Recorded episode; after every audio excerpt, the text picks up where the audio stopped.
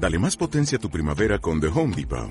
Obtén una potencia similar a la de la gasolina para podar, recortar y soplar con el sistema OnePlus de 18 voltios de Ryobi desde solo 89 dólares. Potencia para podar un tercio de un acre con una carga. Potencia para recortar el césped que dura hasta dos horas. Y fuerza de soplado de 110 millas por hora.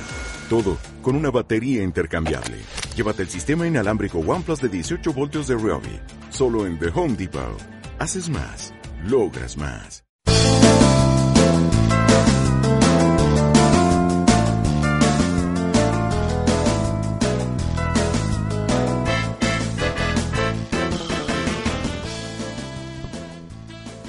Saludos y bienvenidos a una nueva entrega de 10 minutitos de el podcast del bidimensional.com y hoy tenemos especial de Navidad y para ello tenemos con nosotros a Cristina Pamplona. Hola Cristina, ¿qué tal? Hola a todos. Pues Y- aquí estamos, eh, ya en plena cuesta abajo hacia el final del año, con ya bastante indigestión y eso que no hemos empezado las cenas fuertes. ¿No? Y de hecho estamos controlando bastante la ingesta de polvorones y turrones por ahora. Serás tú, porque yo hoy... ¿Cuántos te has comido? Di la verdad. No, hoy solo dos. ¿Solo dos? Solo Ahora dos. estás lejos del récord de nuestro compañero Toño Domínguez, cuya cifra no vamos a revelar, pero es difícil ingerir tanto polvorón en tan poco tiempo. Bueno, es el penúltimo programa del año. Este año despediremos el- la temporada con Hype 2019, donde tendremos a Paco Montero entero. Y oh, sí, es el nombre que se le puso en el podcast y ya se le ha quedado para siempre. Y hoy vamos a hablar contigo, Cristina, en nuestro cuarto año especial navideño. Eso creo, hemos hecho Qué Bellos Vivir, hemos hecho Los fantasmas atacan al al jefe, entre pillos anda el juego Entre pillos el juego, y sí. se nos olvida alguna. Eh, los, los, ah, los Muppets, ¿la hemos hecho? Yo estoy casi seguro de que sí, pero ya no lo recuerdo. Pues yo tampoco. Pero Pues yo diría que sí. tendremos que preguntarle a los fantasmas de las navidades pasadas Sí, sí. si hicimos o no hicimos el programa de los Muppets. Ya, pero es que el primero de los fantasmas no llega hasta mediodía el día de Nochebuena, pues entonces, entonces... aún faltan unos días. sí. Y hoy vamos a hablar de un clásico navideño contemporáneo que es ni más ni menos que Solo en casa. Porque hablas como si estuvieras narrando un cuento. Porque es Navidad Ah, y la bueno. Navidad se presta a estar al lado de la hoguera y a leer cuentecitos. Muy bien. Vale. bueno, pues estupendo.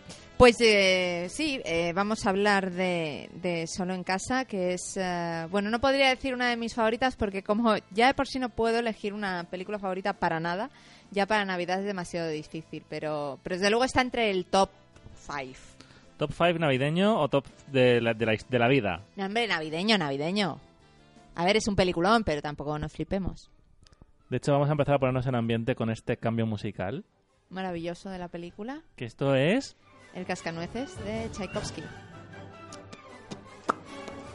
Es que escuchas esto y lo único que te apetece es que entren ladrones en tu casa para poder darles pal pelo. Eso es así. Y para poder plantar booby traps, que es posiblemente la primera vez que usemos correctamente el término en el programa y no para referirnos a Samu Márquez. Bueno, cuéntame, solo en casa, eh, película de 1990 dirigida por Chris Columbus, eh, con música de John Williams, guion de John Hughes, ahora hablaremos de todos ellos en profundidad. Película que lanza el estrellato a Macaulay Culkin, aunque también veremos que no es su primera cinta. No. Y es una película que tuvo una taquilla espectacular. Yo creo que es el gran bombazo de principios de los 90. Yo creo que debe ser una de esas veces en las que Warner se ha debido dar de cabezazos contra una pared. Eh, la película la iba a producir Warner y en el último momento 20, cen- 20th Century Fox eh, puso más billetes en la mesa y se la terminó llevando de calle. Y Eh, Warner dijo, bueno, ¿para qué? Es una película de un crío poniendo trampas. Sí, la verdad es que es una película que nadie tuvo muchísima fe en ella, incluidos los eh, el reparto. Bueno, no todo el reparto, pero sí, mm, ya hablaremos, pero hay un par de actores que bueno se metieron en ella por- por- porque hay que comer y en ningún momento se esperaban que la película fuera el bombazo que el bombazo que fue. Es una película que tiene un guion súper pulido, o sea, eh, a veces se habla de un guion, oh, es que es un guion buenísimo y generalmente se habla de eso cuando el guion pues tiene algo que no tienen otros o trata una temática complicada o lo que sea. Mm, Solo en casa no, solo en casa es, un, es puro divertimento, es la típica película en la que dices, bueno, pero es que realmente quién se va a creer que un niño puede contra dos ladrones y tal.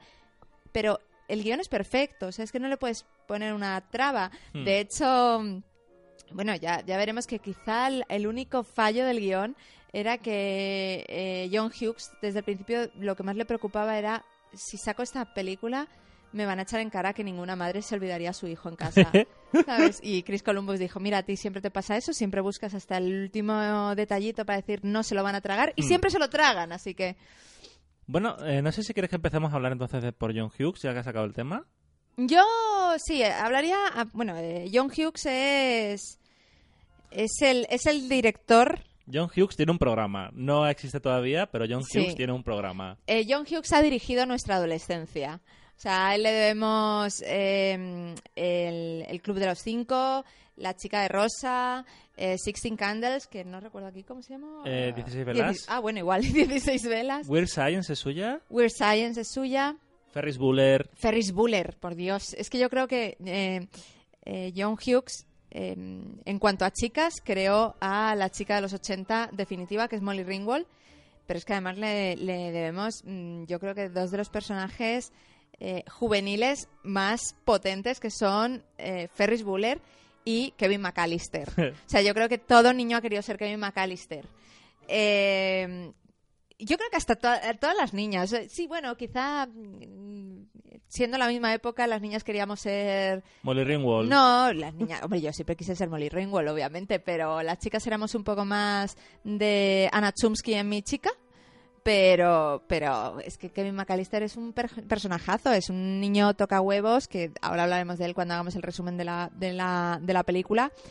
Pero es tan adorable. Eh, Macaulay Culkin estaba en un yo no sé si ha sido la mala vida o, o sencillamente que un niño tiene una naturalidad especial que, que le da mucho encanto, pero la película es que la roba, Sí. es que la roba y está Joe Pesci. Está Joe Pesci, eso te iba a decir. Pero- que- Y, y bueno, hemos estado leyendo sobre curiosidades y demás y las mil veces que les han debido hacer entrevistas sobre la película a los actores, todos han dicho, bueno, es que Macaulay Culkin es que era, era un profesional con nueve años. Hmm. O sea, era un niño con el que se podía trabajar, se le podía pedir lo que sea, que lo único que hacía era cuando le entraba el sueño, entre toma y toma se echaba un sueñecito. Una o sea, eh, y bueno, pues eso, eh, John Hughes, a John Hughes le, le debemos eso, historias de, de infancia y adolescencia. Eh, también, bueno, también puso su granito de arena en American Lampoon. Sí. Y de hecho, el, en la- la- las vacaciones de Navidad. Sí, de hecho la la el hecho de que Chris Columbus dirija eh, solo en casa es porque estaba pensado como director de eh, Socorro llegan las Navidades, la película que pertenece a la saga de American Lampoon, que bueno comienza con no sé si hemos llegado a hablar de American Lampoon en este programa. Hemos dicho que haríamos uno de Desmadre Americana. Sí, pero no hemos llegado a hacer todavía nada de. de Jim Belushi. No, No ¿verdad? hemos hablado nunca de Jim No hemos hecho, eh, no hemos hecho Desmadre Americana. No, no, no, está pendiente. Está pendiente para el año que viene. Sí, sí. Bueno, pues American Lampoon, ya lo contaremos, eh, comienza con una revista y demás, y su el puntazo cinematográfico es Desmadre Americana, y a partir de ahí también se crea una saga mm, basada en una familia americana de clase media que está protagonizada siempre por eh, Chevy Chase. Chevy Chase y Beverly D'Angelo. Eh, Cambian a los niños de una a otra. Sí, entre esas sagas, pues entre esas películas de la saga hay una que va de las Navidades.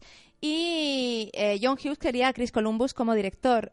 Eh, y al parecer necesitaron dos reuniones para darse cuenta de que si metía a Chris Columbus y a Chevy Chase en un mismo mm, edificio siquiera, era muy probable que terminase eh, ardiendo. Porque no lo hemos hablado, pero tú sí creo que lo cuentas en tu crítica de, de la película que habla del origen de American Lampoon. Sí, Chevy Chase se acaba tarifando con todo el mundo con el que ha trabajado. Sí, al parecer es una persona bastante insoportable. Bueno, el, el caso es que Socorro llega a las Navidades, que es otra de mis grandes películas navideñas, y hablaremos de ella en otra ocasión. Eh, bueno, pues terminó quedándose sin director. La verdad es que no sé si la dirige el propio John Hughes. No, No- lo no sé, lo no lo recuerdo. Pero el caso es que de repente le, pues Chris Columbus un poco desesperado le dijo, oye, no tienes nada más para mí. Hay que entender una cosa, o sea, ahora nos parece increíble que Chris Columbus, que nos ha dado dos de los guiones más mm, épicos de eh, el cine de entretenimiento de los años 80, que son Los Goonies y Gremlins, no era conocido hasta que dirigió Solo en Casa.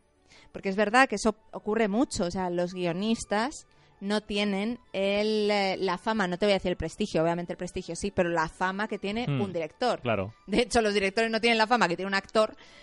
Eh, y Chris Columbus no era prácticamente nadie en Hollywood, era un guionista. Y al, final, al fin y al cabo, lo que tú ves cuando comienza una película es Menganito presenta y te Y no- quedas con la escena final de eh, dirigida Dirigido por. Así que es, mm, el pobre Chris que debió decir, oye, que yo de verdad que sé hacerlo, que puedo dirigir. Le dieron esta joyita, lo petó y gracias a eso no solo dirigió más tarde una película que a todo el mundo le encanta, a mí no especialmente, que es Señora Fire, Sí.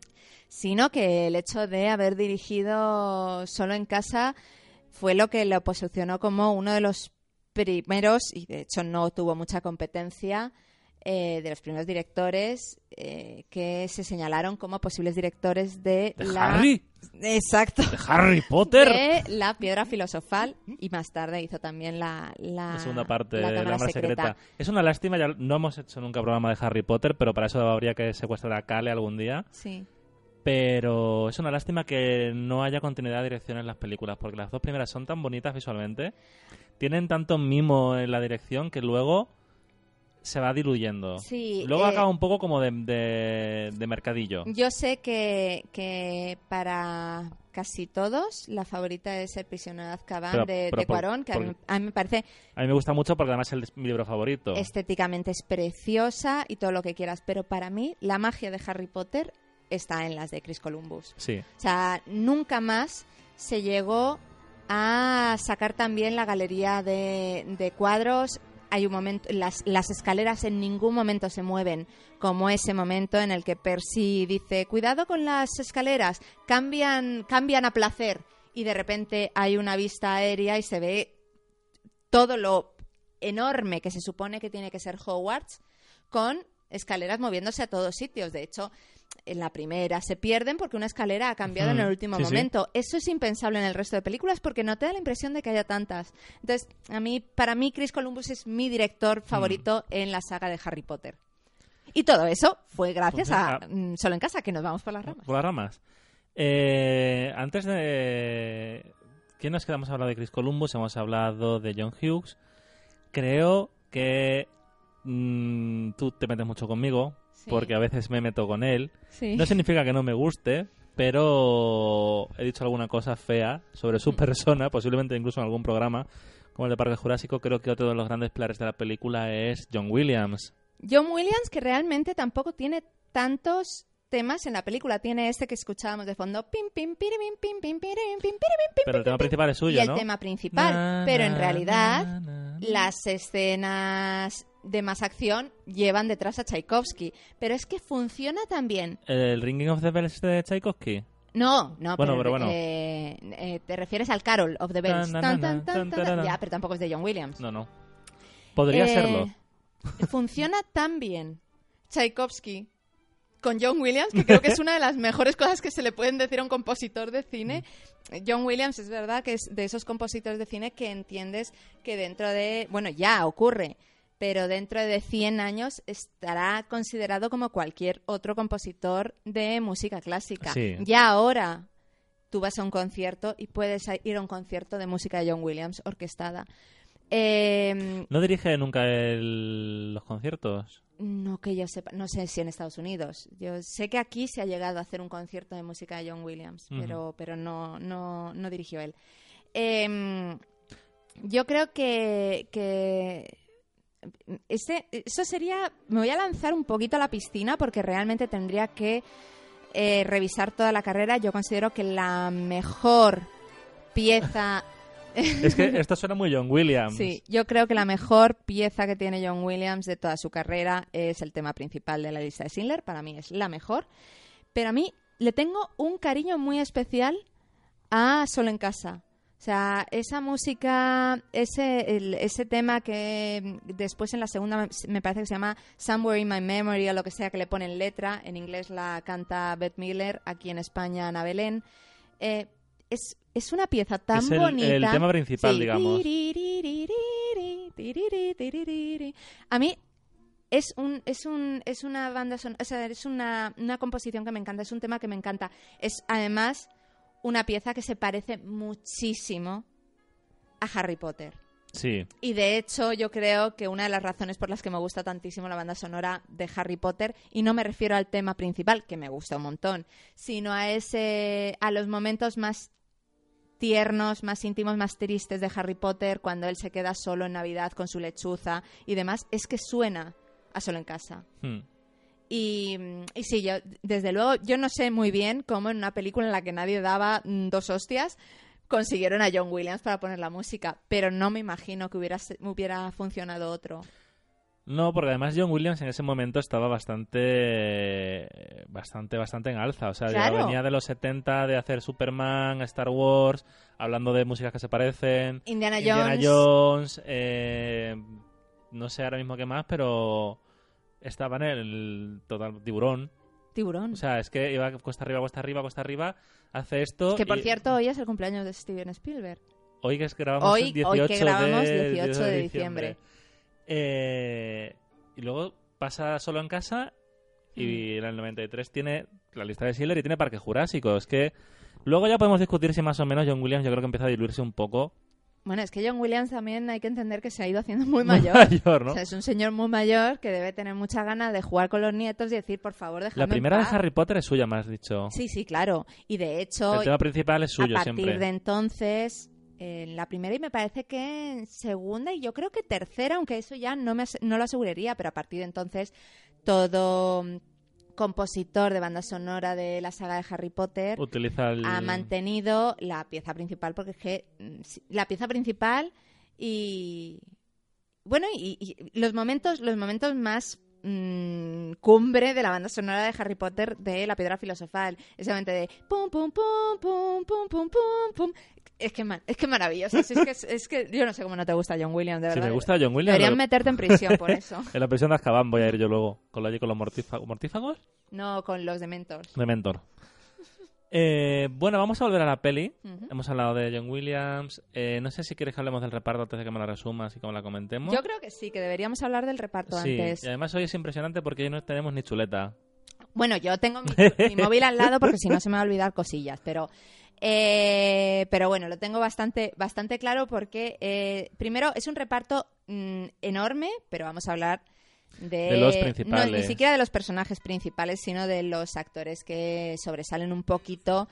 eh, sobre todo, no vamos a hablar de más niños que de Macaulay Culkin, vamos a hacer un pequeño, hay un pequeño mención. cameo, pero eh, porque es absurdo, ni el hermano de Kevin McAllister ha debido trabajar mucho más. El gordo. El, el gordo, ni su hermana, No, no ni demás. A pesar de que yo, mi frase favorita de la, serie, de la película, que ya hablaremos de ella, no la dice Kevin McAllister, no la dicen los ladrones eh, Mojados. mojados, la dice la hermana de Kevin.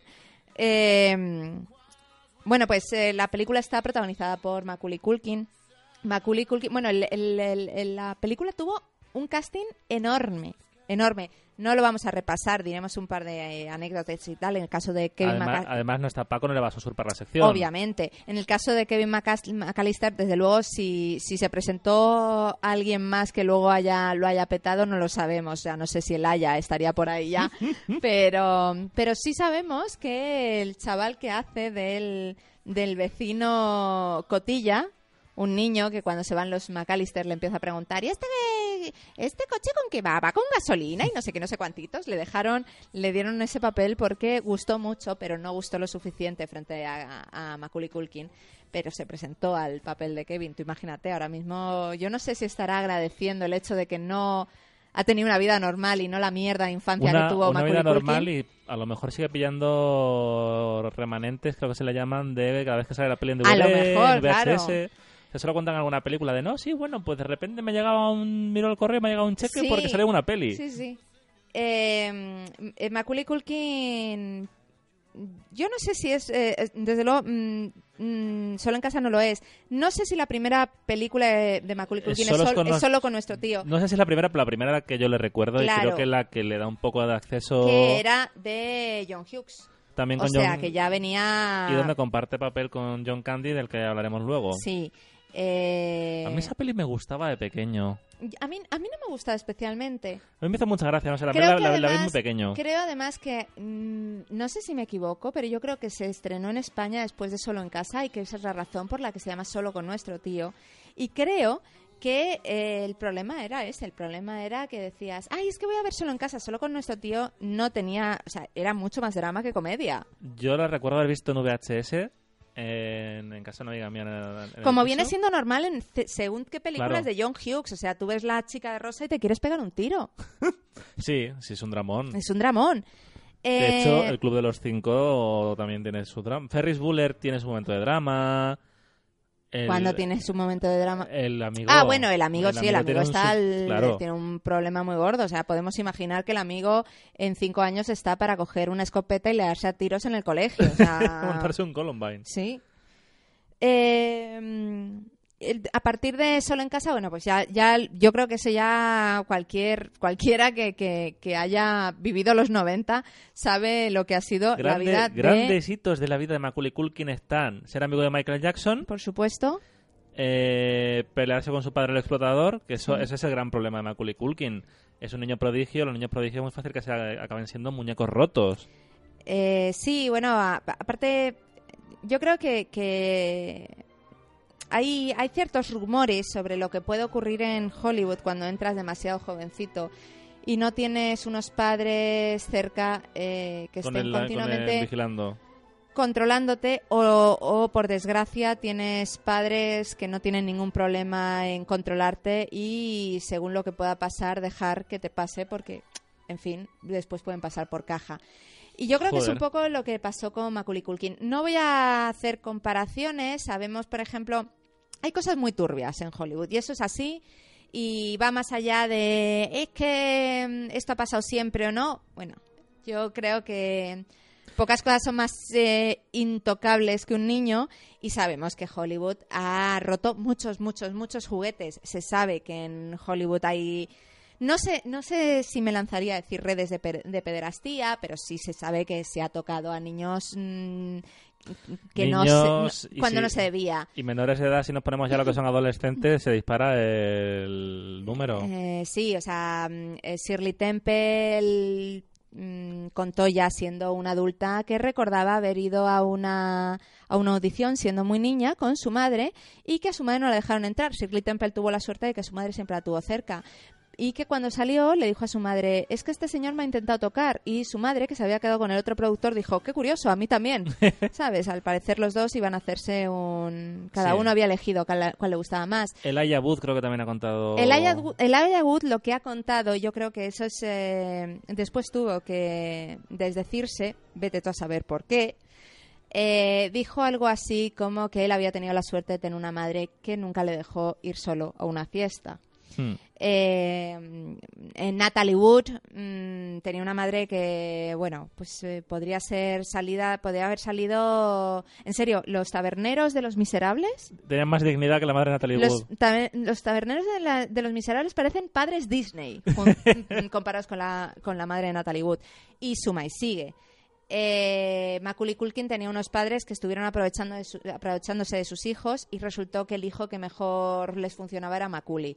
Luego se ha demostrado que no, que tenían que haber apuntado Oh, a otro, a- a otro lado, a Kieran, que es el que más ha durado, pero, pero lo intentaron con todos. Sí. Eh, es un poco lo del padre de Michael Jackson. O sea, yo me creo que fueran amigos sin más, porque deben ser historias muy parecidas. Sí, es que. em, de hecho, creo que Macaulay con el único que tuvo problemas reales con su padre.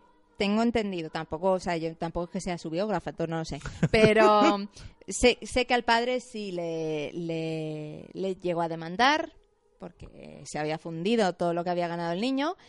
Eh, pidió la, la independencia de sus padres, me parece como con 15 o con 16 años, Y a partir de ahí ya empieza la cuesta abajo de Macaulay Culkin, en la que hay drogas, en la que hay alcohol. Pero tampoco subo muy bien... Re... Noticias de que había muerto Sí, todo el rato. continuamente. Camisetas de Ryan Gosling. Camisetas de Ryan Gosling. Es que también la, eh, Macaulay Culkin creo que no supo redirigir su carrera. Igual que como quieran era un poco más, más indie, porque como no pegó el pelotazo con Solo en Casa, en Solo Casa, vamos a decirle, tiene un cameo chiquitito, hace de uno de los primos. eh, va haciendo películas pequeñas y no para de trabajar.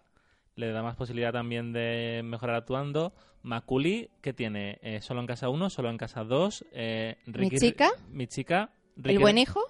El buen hijo, Rick, Richie, Ricky Ricón, ¿no es suya? O, No, ese no es... o algo de que tengo mucho dinero. Pf, Mira, no lo sé. Es que hay tantas pelis iguales de los 90. Eh, yo de todos modos lo- eh, creo que, que con Macaulay Culkin yo no sé si fue él, no sé si fue el padre, no sé si fue la gente o que tampoco sabemos eh, si Macaulay Culkin hubiera seguido siendo buen actor o si todo lo que tenía era pues lo que hemos dicho el encanto de un niño o, o qué. Lo que pasa es que mm, también es verdad que Kieran Culkin salía más barato que cuando Kieran Culkin hace quizá la película que le empieza a poner un, le- en, el- en la que le empieza a poner un poco cara que es eh, las normas de la casa de la sidra donde tiene un papel muy pequeño tiene eso un papel muy pequeño. Hmm. sinceramente no creo que productores tuvieran en cuenta a Macaulay Culkin cuando se trataba de un papel pequeño. O a lo mejor sí pero pero Macaulay Culkin en esos momentos ya estaba mm, perdido de la vida y, mm, y tampoco sé hasta qué punto Macaulay Culkin también se iba a coger un papel pequeño y no iba a decir, oye, ojo, a ver lo que pagáis, que soy Claro. Macaulay Culkin. O sea, son, son muchos factores. Pero a partir de ahí es verdad que Kieran Culkin, eh, bueno, hizo um, Altar Boys, me parece que Sí, es. al es- Boy es- sale él. eh, después tiene un papel pequeño, pero que es de mis favoritos En Scott Pilgrim. en Scott Pilgrim. Eh, está en Fargo, ahora está en, en una serie. ¿Es Sucesión puede ser? ¿Es la No recuerdo, Me parece pero- que sí que es la serie de- del tipo que hizo La Gran Apuesta. Creo que sí. Me parece que sí. Eh, tiene un papel allí y mm, también es verdad que tiene mejor aspecto. Es que mm, Macaulay Culkin ahora se ha vuelto a encarrilar un poco, pero, Pero ha estado viviendo eh, siendo el puñetero Skeletor. Y aún así se le ve machacado. Sí, Se le ve muy Lo machacado. vimos el otro día en el Angry Video Game Nerd que ha hecho un vídeo, han hecho un vídeo juntos. Mm. Y a ver, no está como hace unos años, pero tiene la cara muy castigada y para está, tener y 37. está muy tocado y te puedes creer que esté un, poco, un poquito tocado de coco, pues ya sea por las drogas o sencillamente por todo lo que ha vivido. Cuando tú ves las entrevistas es un tío que se ríe mucho, se ríe mucho de su situación y de lo que ha sido su vida, hace muchas, muchas... eh, muchos chistes sobre sus años locos de drogas y alcohol y sexo, supongo, o a lo mejor no, ni siquiera eso, o sea que terrible. Eh, pero, pero él se burla mucho y porque al fin y al cabo es un tío que ya puede vivir el resto de su vida de, de, de lo que hizo de niño. Hmm. Pero, pero realmente es, un- es una faena que, que tengas una, una carrera. Ni, si- ni siquiera se. O sea, yo no creo haberle visto en una entrevista siquiera diciendo, oye, yo, no, no, yo sigo aquí, por favor. mm, Seguidme, seguidme llamando cuando tengáis un proyecto interesante. Tiene un trabajo, tiene ahora un papel en una película con Seth Green, del que es muy amigo. Eh, Seth Green es Scott Maligno, Scott Maligno. el hombre lobo de Buffy. Sí, que dirige una, creo que va a ser una comedia y, y la coprotagoniza con, con Macaulay Culkin. Eh, también hace unos meses le pidió por favor a, a J.K. Rowling que le escribiera un papelito en Animales Es Fantásticos. fantástico. Bueno, es un tío, es un tío que ahora mismo está muy loco de la vida, pues porque la vida también le ha debido dar muchos palos y ha dicho, bueno, Yo creo que es una, ¿qué so- más da? es una socialite moderna. Sí, no sé, no- tampoco sé si es una socialité, tampoco es, tampoco creo que es un tío que se dé a la fama, a fiestas y demás. Es, es un tío que ha terminado muy quemado con, con todo lo que es el mundo de la fama, porque al fin y al cabo ha sido eso, ha sido un niño famoso, no ha sido un niño actor, porque tampoco tiene una gran carrera. Hmm. Y, y bueno, pues, eh, pero vamos, Macaulay Culkin yo creo que le dices, oye tú, ¿conoces a Macaulay Culkin? Sí, ¿dónde sale? Y te va a decir siempre, solo, Solo en casa. Y Bueno. mira que no es mi papel favorito, que yo diría mi chica, por chica. supuesto. No podía encontrar sus gafas. ¿Dónde están sus gafas? No puede ver sin sus gafas. Ay, pobrecito. ¿Ves? Ana Chunsky, sin embargo, sí ha vuelto. Ana Chunsky ha vuelto y con fuerza. Y para eso os recomendamos que veáis el episodio 01 que hicimos sobre VIP. Bip. ¿Qué más tenemos de reparto? Bueno, yo creo que el segundo top sería Joe Pesci. Joe Pesci es un grande. Joe Pesci es un grande al que echamos de menos. Ojalá vuelva pronto. Ojalá vuelva pronto. Eh, sí, bueno, Joe Pesci... A ver, eh, al parecer... eh, el, el tema de- del personaje de Harry fue muy complicado, porque como nadie creía en la película, pues nadie quería hacerla en realidad. Se le ofreció a Robert De Niro, que dijo que no. Se le ofreció a Danny DeVito. Que habría sido un gran Harry. Eh, Sí, yo creo que hasta Robert, yo creo que Robert De Niro hubiese sido un gran Harry. Sí. Lo que pasa es que me da la impresión de que Robert De Niro en ese momento no estaba en el momento de ahora de, De ya comedia. solo hago comedia. Robert De Niro, por favor, vuelve. Ya está bien Cámbiate un de los- poner cara de gilipollas y llevar bata. Cámbiate un poco los papeles con Steve Carell. Por favor. Un par de años. Sí. Eh, yo de Pesci pues debía de- lo, lo de siempre. Necesitaba el dinero. y entonces dijo, venga, va. Está muy bien trabajar con, con mi amigo Martín, ¿sabes? Pero... Claro, aparte es eso, que yo Pesci venía de hacer Uno, de los nuestros, que creo que es del mismo año del año siguiente. Claro, y debió decir, voy a hacer esta mierda y ya no me va a llamar ni Dios. y de repente se dio cuenta de que no, que no fue uno de los nuestros, que lo que le iba a poner en el en la cumbre de la fama de Hollywood era el papel de, de Harry Lime, uno de los ladrones mojados. Luego el- con Scorsese trabaja bastante. Casino también creo que sale. Casino él. también sale, también sale él. Eh, lo que ocurre con Joe Pesci es que, bueno, si, si alguno ha visto um, The Wonder Boys, ¿The Wonder Boys se llamó? Um, La de... ¿Esa es la de Clint Eastwood? ¿La de Clint Eastwood? Sí. eh, sabrá que en algún momento hay un momento en el que eh, se menciona a Joe Pesci, de hecho sale un actor jovencito haciendo Joe Pesci de joven. Y es que Joe Pesci nunca quiso ser actor. Joe Pesci realmente lo que quería ser era, era músico. Y después de alcanzar la fama que consideraba adecuada en el mundo del cine, dijo, se acabó, me quiero dedicar a la música y se retiró. ¿Y qué tal le va? Supongo que está bien. No sé, porque no ha vuelto por las pantallas. Así que eh, existe la posibilidad, existe el rumor de que podría volver, eh, gracias por supuesto a Martin Scorsese, a una película que mencionáis en el programa de Hype. ¿Cómo lo supiste? Porque a todo esto, esto se ha grabado antes, pero Wibbly wobbly, el de Hype se grabó hace una semana, aunque lo vais a escuchar más tarde. Eh, podría aparecer en la próxima película que va a hacer Martin Scorsese sobre la desaparición de Jimmy Hoffa. Donde también sale Pacino y De Niro. Es como el festival de, de Scorsese. Sí, no sé si está ya confirmado, pero bueno, era lo que realmente pretendía pretendía Scorsese. Hmm. Eh, pues sí, le debe ir bien, debe estar contento y feliz y trabajando del- cuando quiere y en lo que quiere y punto, una cosa que yo sinceramente admiro mucho. A mí me parece... pu- quién pudiera? pudiese? ¿Quién más tenemos? Eh, bueno, pues eh, yo creo que para no separarlos a los bandidos mojados. a los dejarlo- bandidos mojados, eh, Daniel Stern, que interpreta a Marv. Eh, los bandidos mojados son un poco la típica eh, eh, la típica pareja del Hollywood clásico de humor como Abbott y Costello o El Gordo y el Flaco, que lo- con el flaco siendo el tonto. Luego hablaremos, pero esta película tiene es lo más slapstick que se ha hecho Sí. en Hollywood en mucho tiempo. con el gordo siendo el listo malhumorado y el alto siendo un poco tontito. Y bueno, pues el alto es Daniel Stern. Eh, Daniel Stern, otro, otro que tal baila, otro que también dijo, bueno, yo aquí ya tengo lo suficiente para vivir y entonces a partir de ahora voy a hacer lo que me dé la gana. Daniel Stern no tiene una carrera, una filmografía mm, muy importante, tiene siete- 77 entradas en IMDB, de las cuales muchísimo es, Doblaje. es tele, hay doblaje. Eh, últimamente mm, lo hemos visto en la serie Love, en donde solo aparece en un episodio haciendo del padre de Mickey.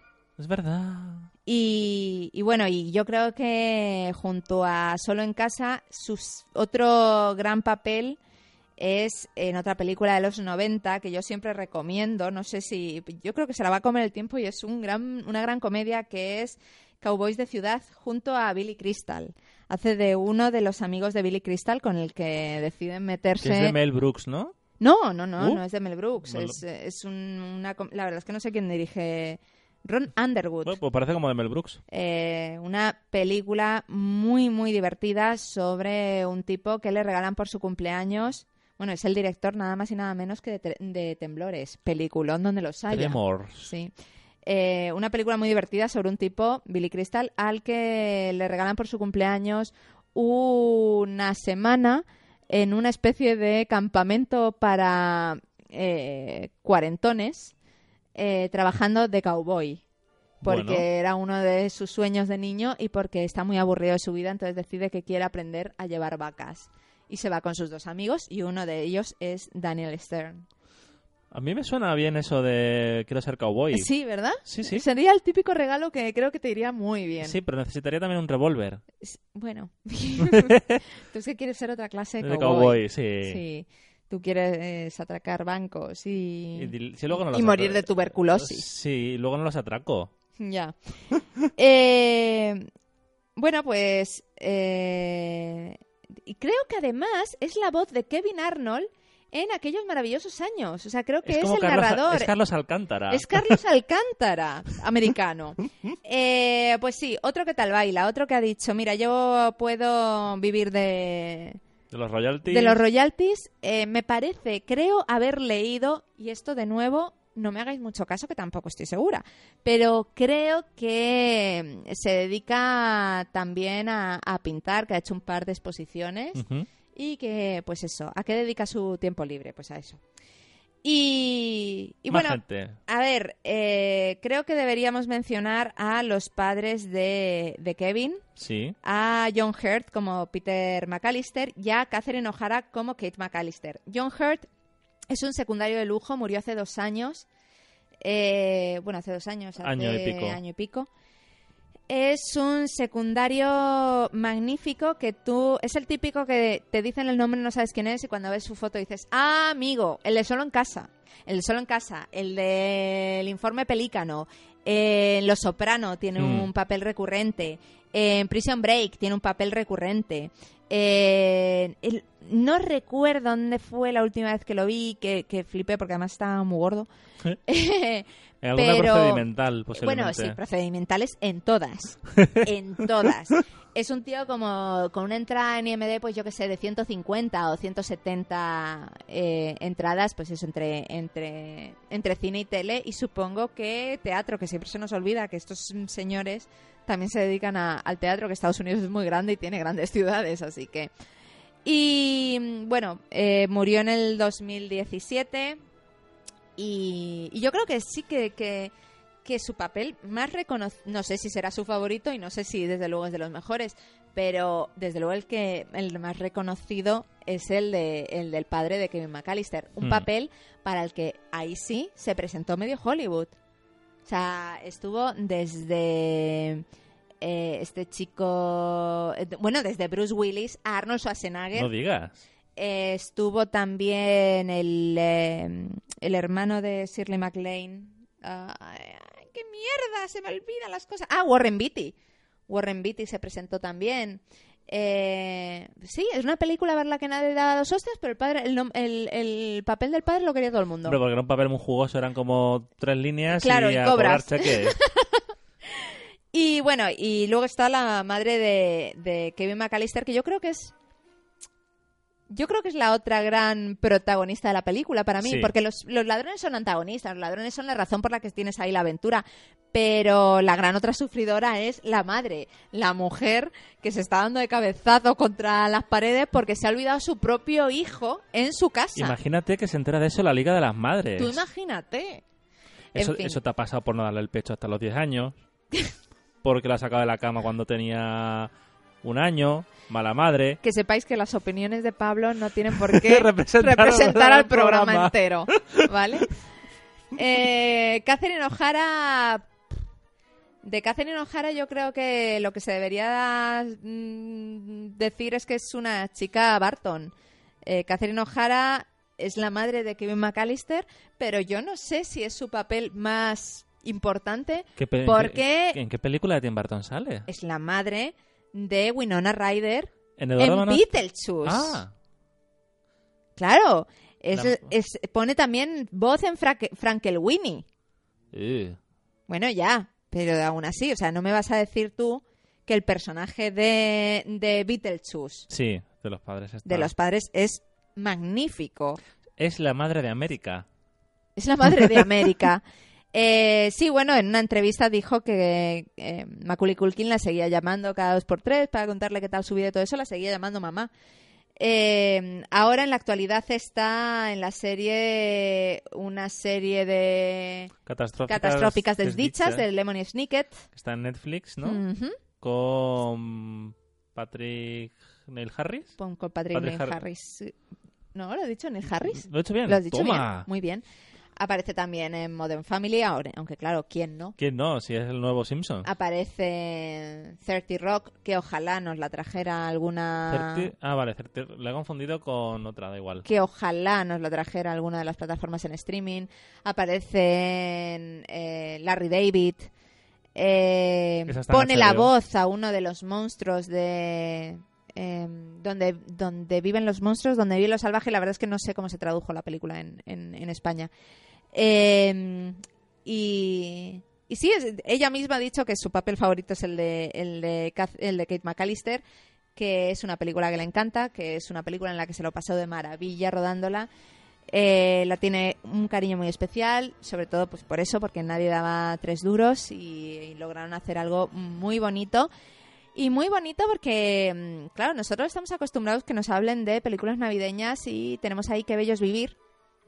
Porque es la pe- película navideña estadounidense por, Sí, por antonomasia. por antonomasia. De hecho, una de las cosas que tiene Chris Columbus, eh, uno de sus sellos, es que tanto en, en em, Solo en Casa 1, en Solo en Casa 2 y en Gremlins, en algún momento alguien está viendo en la tele que bellos vivir. Pero, pero solo en casa es el que bello vivir de muchos países. En Polonia, al parecer, se pone todos los 24 de diciembre. Sin fallar. Me parece justo. Me parece justo y necesario. Y además muy polaco eso de los golpes. Claro. y, y bueno, yo creo que como mención, eh, como mención tendríamos a Robert Blossom, que hace de el vecino Marley. Un el, señor, viejo- el de la pala. un viejo solitario que da un miedo que te cagas. O sea, yo puedo decir que a pesar de haber visto la película 500.000 veces de niña, aun sabiendo que al final el viejo era bondadoso, yo me cagaba de miedo pensando en un viejo con pala. Normal. Eh, bueno, mm, Robert Blossom mm, aparece también en encuentros en la tercera, fra- en, en la La tercera tercera frase. en la tercera frase, en la tercera fase y en Always, que, que es también de Steven Spielberg. No la reconoce Sí, cuál es. Una película de la que yo te he hablado alguna vez sobre un piloto que muere y decide su fantasma vuelve a la. Tierra para encontrarle un nuevo amor a, A su, mujer. a su prometida Vale, sí. un remake de una película, mm, me parece que es Spencer Tracy. Eh, tiene un, un pequeño papel muy, muy breve, pero yo que voy a decirla, tengo mucho cariño porque soy una flipada de, de Stephen King. En Christine es el, el dueño. Bueno, no es, de hecho no es el dueño, es el hermano del dueño de Christine, porque en la película, en la adaptación de, de, Carpenter. Brian- de Carpenter, iba a decir de Brian De Palma, en la adaptación de, de Carpenter unieron los dos personajes. Eh, y, ¿Y qué voy a decir? Pues eh, que como flipada de Stephen King, eh, pues tenía que mencionarlo. Aparece también en la última tentación de Cristo.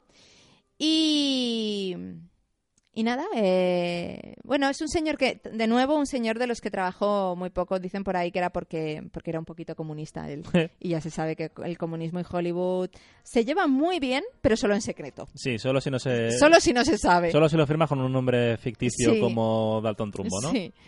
Y Eh, nos queda uno más. y nos solo. queda uno más. Y lo hemos dejado eh, el último porque eh, la presencia de él en la película fue casi un favor a, a John Hughes. Lo hizo gratis, no, no cobró por el papel. Y es John Candy. Eh, John Candy que, que interpreta aquí a un personaje inspirado en otro personaje que fue, yo creo que... El de la peli de Steve Martin. Sí, mejor solo que mal acompañado. Y lo hizo porque mejor solo que mal acompañado fue la película que le puso en, en el, cande- en el candelabro, que diría Sofía Mazagatos. Mazagatos, en el Madre mía, candelero. qué 90s. ¿Verdad que 90s? Le puso en el candelero y entonces, pues eh, un poco como, como por gratitud, Hmm, eh, le dijo a, a John Hughes Buah. que por favor le guardase Un papelito. un papelito y el, de hecho el personaje se parece muchísimo. Recuerdo que la última vez que, que, que hablamos de esto te dije, yo no sé siquiera si será el mismo personaje. Él mismo decidió hacer el mismo tipo de el personaje. mismo tipo de personaje. Todo, eh, eh, John Hughes le dijo, no voy a escribirte nada, Improvisa. improvisa. Todo el papel de, de John Candy es improvisado, incluida la historia en la que cuenta que se dejó a su hijo en un funeral y que casi le causa un trauma de la hostia. Y, y bueno, yo creo que, que A ver, John Candy, yo lo que puedo decir de él es que su carrera fue muy bastante breve porque empezó a actuar a, a un nivel conocido a mediados de los 80 Hmm, y creo que muere como en el 94-95. sí, Muere muy pronto, Sí. eh, tenía un sobrepeso importante, sí, le, le dio un flus flus en el un corazón. infarto, ¿no? Me Sí. imagino. Eh, pero en ese periodo de tiempo tiene eh, Solo en casa, tiene la que has dicho tú ahora, tiene Solos con nuestro tío, tiene Spaceball, donde hace de vomito el, el Chewbacca que va con Bill Pullman. Sí, sí, sí. Y tiene una película que a mí me encanta y que da para podcast random de no sé qué grabar, Uf, que es Elegidos para el Triunfo. Qué mar- Uy, qué maravillo, qué maravilla. La El- del equipo jamaicano de Boxley. Sí, sí, sí, magnífico. Sale también en la primera eh, vacaciones de American Lampoon, vacaciones de una familia norteamericana, creo que se llamó aquí, pero tampoco estoy segura. Eh, sale también en 1, 2, 3 Splash, hace del hermano de Tom. Hanks. Eh, pero es verdad que tiene una carrera muy. Tiene una carre- carrera bastante. bastante provechosa para el poco Claro, tiempo claro. que trabajó. O sea, ten en cuenta que las que te he dicho yo mm, me las me acuerdo de ellas de memoria porque no trabajo tanto, pero sí que ha trabajado en películas de las que se te quedan a, sobre todo a la gente de nuestra generación. O Sí. sea, hubo unos años en los que todos los años tenías una peli donde veías a John Candy. Hmm, Sí, sí. Y nada, no sé si quieres que hagamos una pequeña pausa antes de seguir con el programa. Un placer. Pues eso, vamos a hacer una pequeñísima pausa.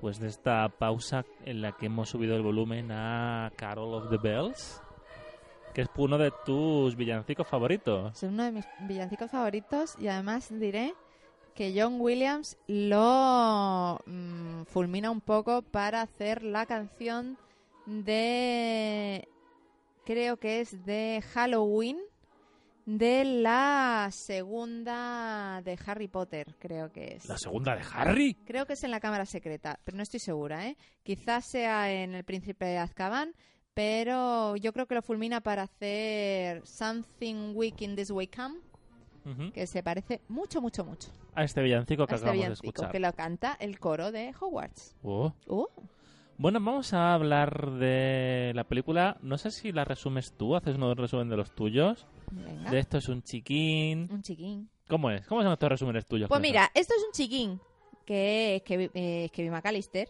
Está empezando otra vez, Carlos.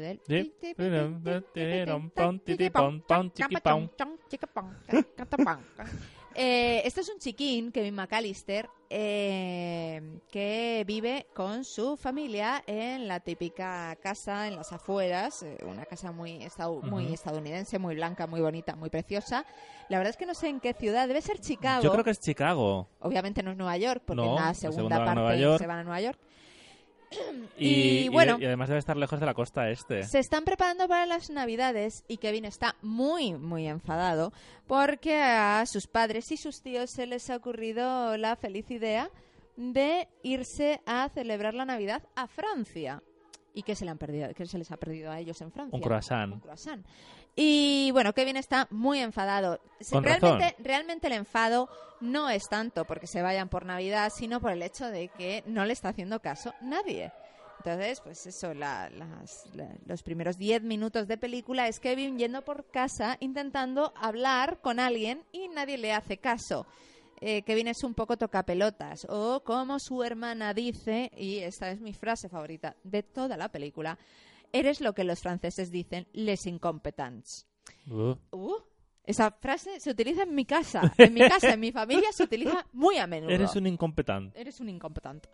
Eh, bueno, eh, eh, así que eh, si de normal Kevin tiene problemas intentando lidiar con sus- su hermano mayor, un bully, y su hermana, encima se le suman sus primos y su tío Frank, que es un tío bastante... Frank el Calvo. Frank el el Calvo. típico tío calvo cabrón que todo el mundo tiene en el mundo.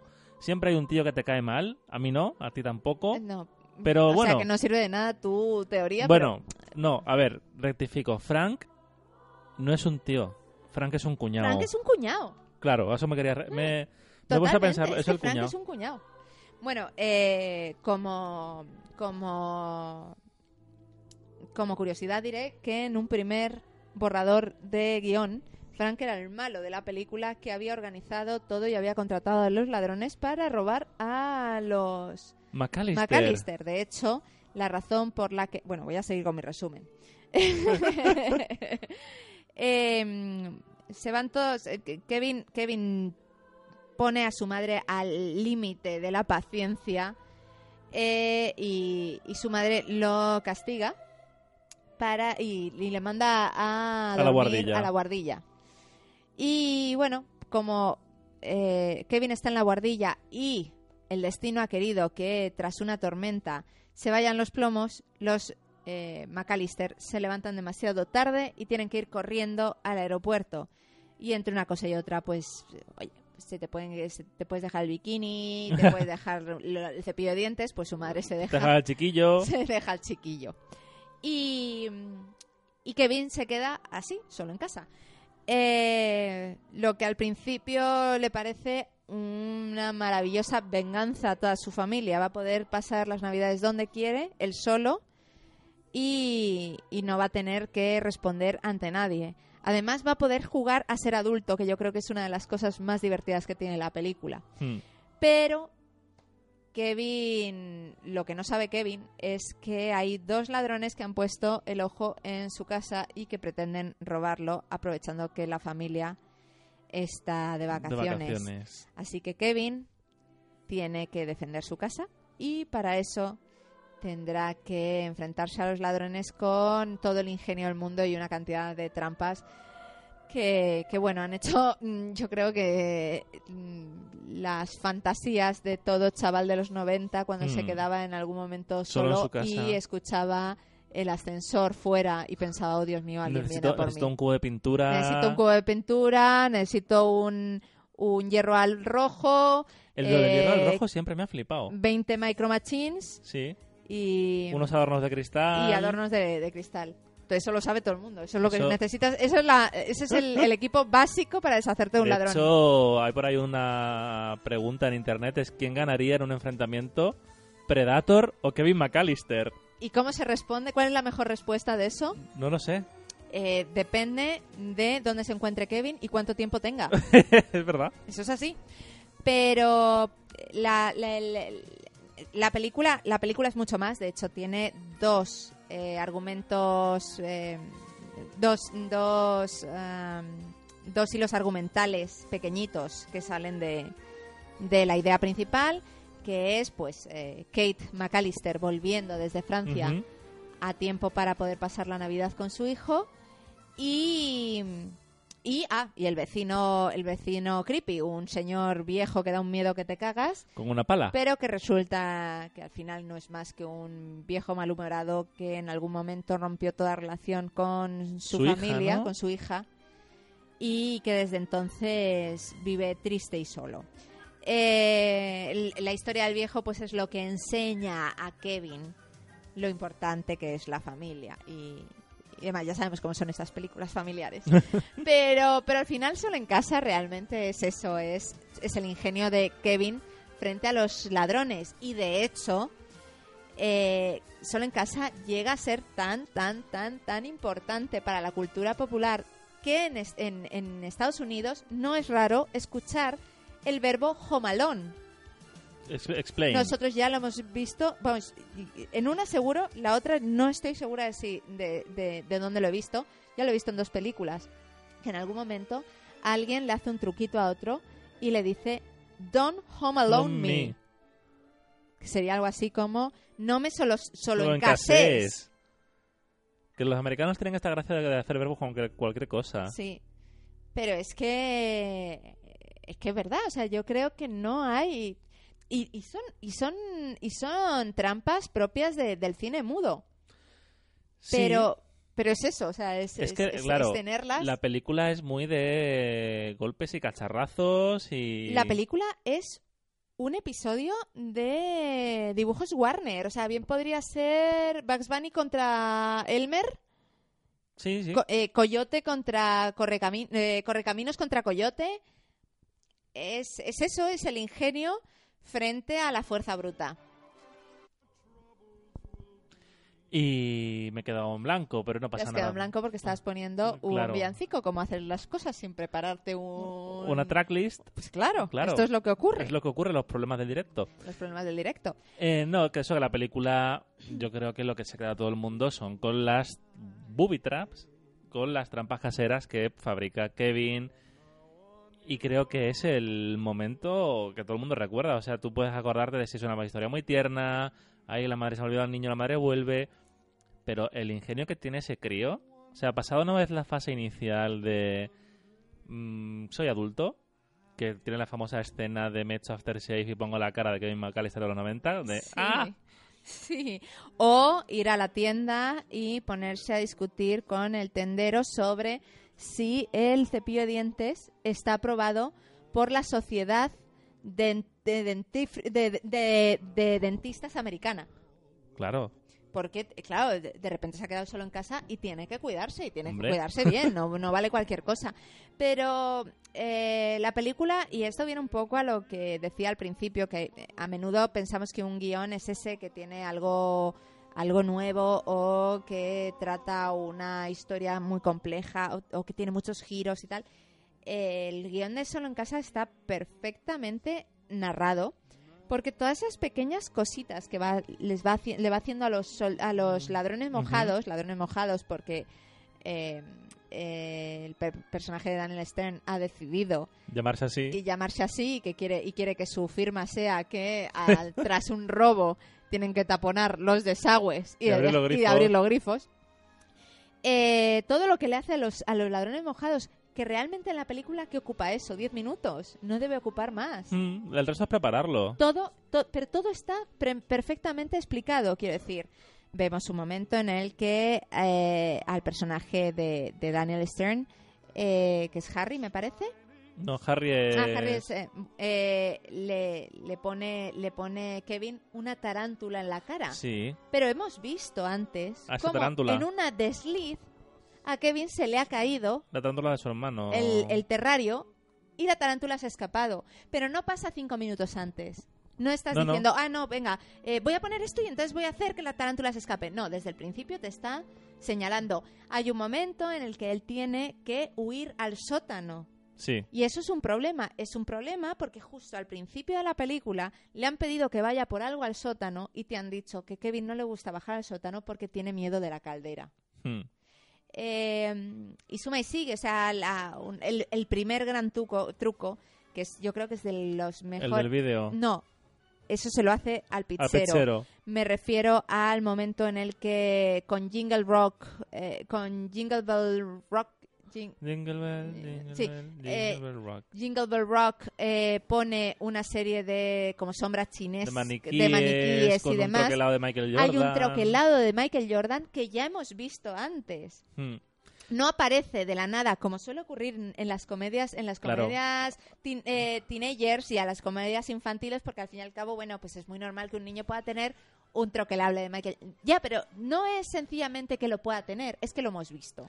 El tema de la peli que utilizaron el pizzero, La no le, dejan, peli. no le dejan verla. La peli, la frase, yo creo que la frase más importante, más, más famosa de eh, Solo en Casa, junto a Di Buenas noches, Kevin. Buenas noches, Kevin. El primer drop de Mick que escuchó cualquier niño de los 90. Ahí te quedas, mamá. Eh, es eso, eh, Feliz Navidad. Eh, asquerosa sabandija se tradujo aquí Sí. eh, que es con una cinta de vídeo de una película que no existe, pero que por el título se ¿Qué ve que es un guiño. Bandidos con el corazón de ángel o algo No, así. no, no, es... eh, ahora ya me has liado. Eh, Gangster. sí, eh, es el- el- el- la película en la que está basada es una película de James Cagney que se llama... eh, sí, Criminales con cara de ángel o algo Sí, así. algo Aquí así. lo que le pones con, con el alma oscura o algo así. Mm. No, la, los, no, no sé qué de, los, de caras sucias. Y aquí es con almas sucias. Y pues eso, es una película de mafiosos y va recortando lo justo para después ponérsela cuando llega el pizzero y así no tener que salir él a por la pizza. Maravilloso. Ah, Maravilloso.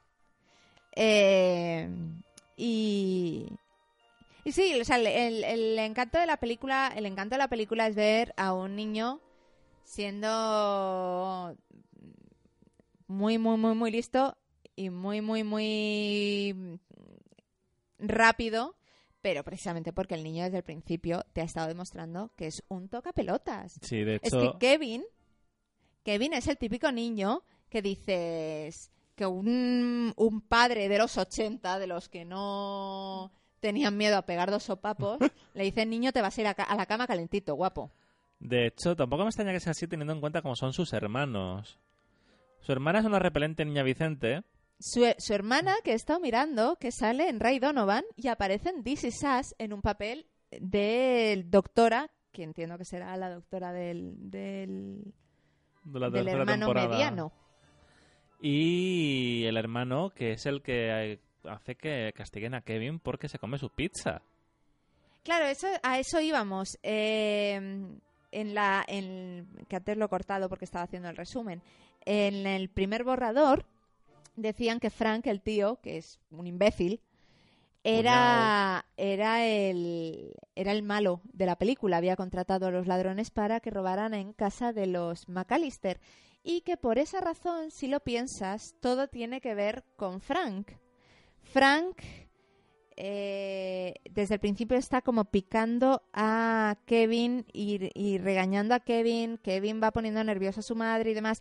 Y luego tiene algo que ver en el hecho de que el hermano mayor se coma la pizza, ta ta ta ta ta, ta le da la, la- le da la bebida a su hijo para que el niño se que es un meón, que es el personaje que hace Kieran Culkin, amenace con mearse en la litera de arriba eh, de la litera que va a compartir con, con Kevin. Y entonces Kevin dice que no quiere dormir con su primo. Y entonces su madre le dice, pues si no quieres dormir con tu primo tendrás que irte a la guardilla. Y entonces el, eh, Kevin se pone nerviosito y se pone muy impertinente. Y entonces su madre le termina mm, eh, Castigando. castigando y obli- obligándole a ir a la guardilla. Y que todo eso hubiese sido un plan maestro De, de, Frank. Frank. Para que Kevin hubiera terminado en la guardilla y que nadie se acordase de él al meter las cosas en el coche. Claro, pero entiendo que quitas en esa trama porque dejando al niño ahí se- te- no tiene sent- o sea, no tiene sent- los- lo lógico sería dejar la casa sola. Sí, sí, la verdad es que no, no entiendo muy bien. es- es ¿Cómo una- encajaría eso? No entiendo muy bien cómo encajaría eso. El caso es que en, la- en- en ese primer borrador Frank odia a Kevin. Cuando está claro que Frank no es que odia a Kevin, Frank es el típico, la típica persona idiota. Sí. Es un personaje Es un, idiota. es un mermao. Es un personaje que estaba escrito para Kelsey Grammer, Para Fraser. para Fraser. Y de hecho, eh, salvando las distancias, porque no se parece físicamente, pero sí el actor da un poco ese papel Huraño. de- Sí, sí, Sí, sí, sí. sí. Sí, y... Y bueno, pues eso es solo en casa, no es más Mm. que, que 24, no creo que llegue ni siquiera a 48 horas de un niño solo en su casa, Sí. con la amenaza externa de dos ladrones Mm. y él intentando defender. Ojo, no defenderse. Kevin no está intentando salvar su vida, porque si salvase su vida, Sale lo más patas. lógico es salir por patas e ir a la policía. No, Kevin lo dice, me quedo solo en casa, o sea que soy responsable y te dice, esta es mi casa Y nadie. tengo que defenderla. La frase es, esta es mi casa y tengo que defenderla. Eh, y, y- y bueno, es- y, eh, y en paralelo, pues su madre queriendo reunirse con él Mm. que al final sabemos que su madre, que no ha querido coger el siguiente avión porque no iba a llegar a tiempo y ha tenido que hacer un periplo extrañísimo para poder llegar a Estados Unidos, pues al final tendría que haber cogido el avión porque llega casi, casi al mismo tiempo que, Que el la resto de la familia. familia. Bueno, eh, escenas favoritas. Uf, yo creo que ya las he dicho todas. Eh, escenas favoritas. A mí me gusta muchísimo, me gusta muchísimo la compra que hace Kevin en el supermercado. Me parece que es la típica compra que haría cualquier niño. Eh, me gusta mucho eso, me gusta mucho lo de que se compre un cepillo de dientes. Me parece genial porque yo era una niña muy así. Yo era una niña que si íbamos de excursión el colegio al típico a la típica estación de bomberos Sí. que te llevaban los colegios y tal, yo me llevaba siempre una cajita donde había tiritas. Por si acaso. Porque nunca se sabe ¿Cuándo te puedes hacer un cortecito? cuándo te puedes hacer un cortecito. Y si nos íbamos al campo, encima me llevaba aguja e hilo, yo que no sé coser. Porque si alguien se hacía una brecha, pues yo le iba a hacer... yo se la cosía, pues claro. Y a mí me parece que eso es una cosa muy infantil. Entonces, Mm. el hecho de que Kevin, que claramente es muy probable que en su casa tenga un cepillo de dientes, se vaya al supermercado y se compre un cepillo de dientes, Aprobado por la Asociación Aprobado. Americana de Dentistas. es magnífico. Eh, me gusta mucho, me gusta mucho la escena del aeropuerto en el que la madre grita a, a pues, pues a una a la, a la, A la de Iberia. a la de Iberia, a la de la aerolínea que está que está atendiéndola, porque de fondo sale un señor así un, tirando a gordo y con un poquito de tupé que los aquellos fans de Elvis que dicen que Elvis no ha muerto aseguran que es un cameo de Elvis, que John Hughes lo sabía y que le metió ahí y que está de fondo. Y eso no podemos saberlo nunca porque John Hughes no está para confirmarlo. No, pero se puede mirar en internet, tú puedes mirar al fondo y, y Te- ver, a, y ver a Elvis, al, al posible Elvis. Y a mí eso me hace mucha gracia porque siempre me han gustado, siempre me han gustado lo mismo que lo de los fantasmas en el fondo y tal, el fantasma de tres, De Ted Danson. de Ted Danson. Que era un troquelable, se es un supone. troquelable de Ted Danson que sale al principio de la película, pero es que lo ves y te cagas de miedo porque dices, hostia, es verdad, hay alguien detrás de la cortina. No, es el troquelable del principio. y a mí esas cosas me hacen mucha gracia, así que esa, esa escena me, me, me parece muy cachonda. Eh, y, ¿Y qué más? A mí me gusta muchísimo Joe Pesci, me encanta Sí. porque bueno pri- pri- principalmente porque me parece un actorazo luego porque el registro a comedia sí. yo creo que es de los primeros registros sí. en los que dices ¡Hala! y de hecho a mí me da la impresión de que Robert De Niro cuando hace Claro, eh, Meet the una- Fuckers o una terapia peligrosa. una terapia peligrosa pues, ya pero una terapia, terapia peligrosa en realidad hacer una parodia de sus personajes Hmm, pero hacer de hombre de familia Sí. eh, obsesionado con los gatos y que les enseña a mear en el váter. Eso es un giro muy, muy Joe Pesci Sí, cuando sí. decide hacer del ladrón líder de banda que es, que es su personaje, que es Harry. Hmm. Eh, no sabría decir cuáles son las mis, mis trampas favoritas. Yo creo que me quedaría con la del pomo. La del pomo me parece maestra. La del pomo. Yo no sé si más que la del pomo, la de echar agua en la acera. Es Muy buena. súper simple, pero súper eficiente. Pero, ¿sabes qué pasa con la del pomo? que se le queda una M Sí, en, la, mano, que llega hasta la segunda. Claro, porque son tan horterichis los McAllister que se han hecho unos pomos con su inicial.